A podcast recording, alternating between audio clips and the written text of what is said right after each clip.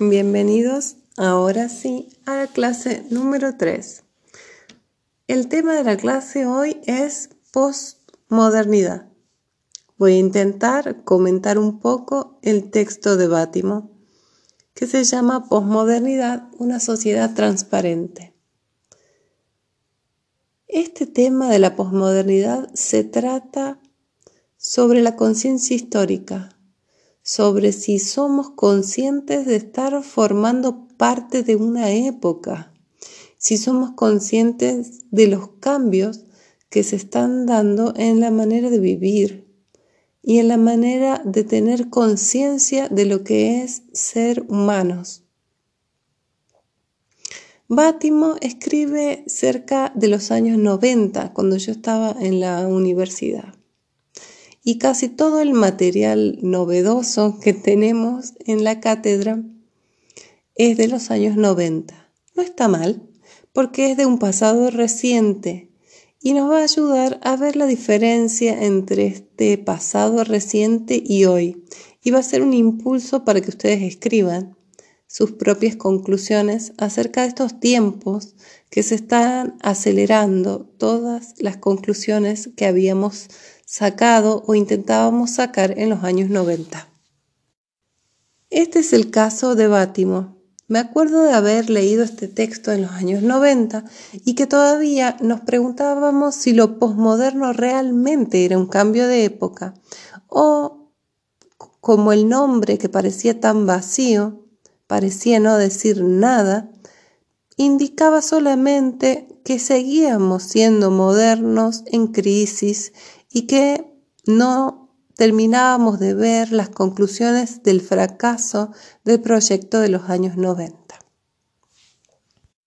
Bien, más allá del juego de palabras, si Bátimo tuvo razón y creo que sí, es porque hubo un cambio de conciencia y un cambio de época. Y eso es lo que hace que posmodernidad marque algo, señale algo. Como todo cambio de época, la posmodernidad es una evolución a partir de la modernidad. Y la modernidad era una forma de conciencia de qué era lo que importaba en la vida y cuál era el ideal del hombre, hacia dónde tenía que tender. Bátimo nos dice que la modernidad es el momento donde ser moderno es un valor indiscutible. El hombre se distancia de la tradición y se propone definir sus metas, sus valores y sus ideales a la medida de la humanidad. El hombre se emancipa de la tradición y se pone la idea de humanidad como meta. La modernidad fue una época donde se dio la evolución de las sociedades industriales y nos llenamos de ciudades y de industrias y toda la cabeza estaba puesta en la producción y la efectividad de los recursos. Las ciudades eran el centro de la vida y el ideal de vida era el progreso y el orden de la vida en las ciudades, justamente. Para que la ciudad tuviera un orden, no podía basarse en identidades ni en nacionalidades, tenía justamente que ordenarse y la idea de ciudadano era una idea indiferenciada donde todos perdían la identidad para formar parte de la ciudad y que la ciudad funcione proyectar del hombre lo que queremos que sea. Ese era el ideal moderno. No era nada extraño porque para los modernos todo era política y de eso se trataba decidir qué era lo que queríamos que fuera el hombre, de un optimismo político. En este optimismo político hay un rechazo de todos los valores tradicionales y una búsqueda hacia adelante de valores nuevos, de un diseño de la vida humana en manos del hombre. En este culto por lo nuevo y este ideal de humanidad que se proyectaba a futuro, los modernos le dieron unas grandes mayúsculas a la idea de la historia como un proceso de desarrollo evolutivo marcado también por otra idea importante, la idea de progreso. La idea de la historia y el progreso de una humanidad que era global, una humanidad que avanzaba en un único proceso hacia la realización de su identidad de humanidad mejor, máxima. Los modernos estaban interesados en darle sentido a la vida humana a través de un relato, de contar la historia de la humanidad. Esto de los grandes relatos era lo que les daba el sentido. ¿Y cuáles eran estos relatos? Bueno, el cristianismo fue uno, el capitalismo otro, y el comunismo otro. Todos estos ismos eran un intento de englobar a toda la humanidad en un solo proceso de mejora. Y uno a uno todos estos grandes relatos fueron desencantándose y fueron chocando con los grandes horrores y tragedias que vivimos en el pasado reciente con las guerras mundiales, los genocidios, entre otras cosas, que hicieron imposible hablar de una humanidad. Retomando a Bátimo, la posmodernidad comienza cuando termina esta idea del gran relato, de la historia. Es la época en que desaparece la posibilidad de hablar de la historia como una entidad unitaria, dice Bátimo. En lugar de historia aparecen diferentes narrativas que describen acontecimientos que conviven y a veces no conviven bien, sino que hay conflicto.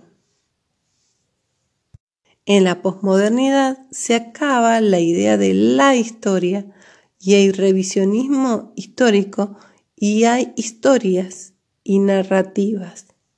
En la modernidad también se acaba la idea de la verdad y de la búsqueda de la verdad a través de un paradigma epistemológico como era el positivismo. No hay una historia, hay narrativas, no hay la posibilidad de construir la verdad, hay verdades y esto se va acentuando. Porque la modernidad no desapareció solamente por crisis interna de su proyecto, sino que fue ayudada por un cambio que ocurrió en la tecnología y que hizo que nuestras sociedades se volvieran sociedades interconectadas por los medios de comunicación. Fíjense que Bátimo no habla de la Internet, habla de la televisión y la radio como lo que interconecta y transparenta las sociedades. Este cambio en las sociedades es lo que va a hacer que las sociedades sean sociedades complejas. Y guárdense esta palabra, complejas. Al intercomunicarse y perder la unidad que se buscaba antes, las sociedades comienzan a ser caóticas. Los medios de comunicación nos hacen la ilusión de acceder a todo inmediatamente, pero también hacen que nuestra realidad, la realidad a la que accedemos, esté fragmentada ya que conviven todos los hechos y las narrativas a la vez. Hay fragmentos de narrativas, etnias, nacionalidades, identidades, ideologías que antes intentaban incorporarse al gran relato están ahora libradas y en crisis y en confrontación. Si antes se pretendía que el hombre llegara a su ideal de desarrollo a través de la ilustración, porque la idea de desarrollo humano era clara, ahora no. Al haber pluralidad y caos, no está el entusiasmo puesto en el desarrollo del conocimiento humano, sino en la posibilidad de la convivencia.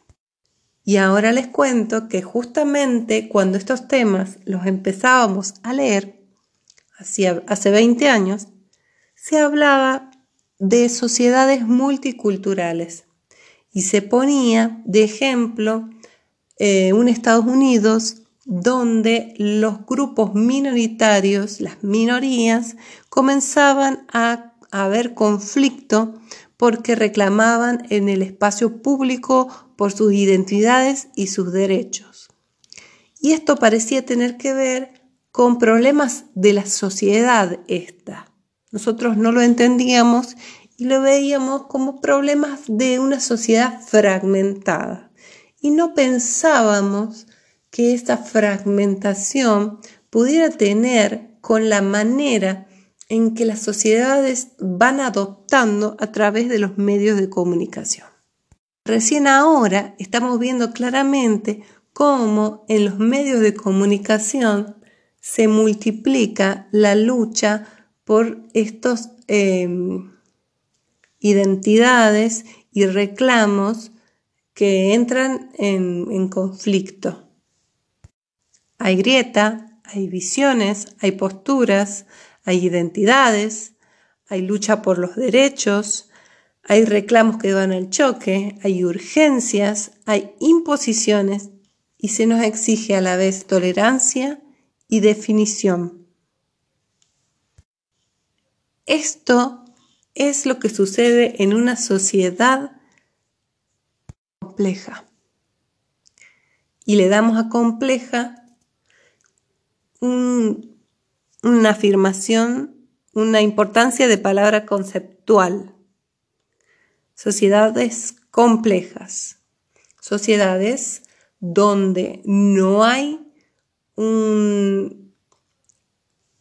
una idea de desarrollo humano, sino que hay pluralidad de conflictos sociedades donde extrañamente el entusiasmo que en la modernidad estaba puesto en el desarrollo humano a través de una idea de la historia y de una idea de la ciencia, en vez de eso, el entusiasmo está en la conectividad. Y la idea de que somos de alguna manera sociedades fragmentadas que a través de la conectividad van a salir adelante. Bueno, la manera en que la conectividad nos va a ayudar a emanciparnos conviviendo las eh, con el diferente sin que haya conflicto y que nos va a ayudar a evolucionar, la verdad no la tengo clara, pero sí quiero marcar esta idea del optimismo por la conectividad porque nos está marcando también eh, parte del camino de lo que significa la interdisciplina.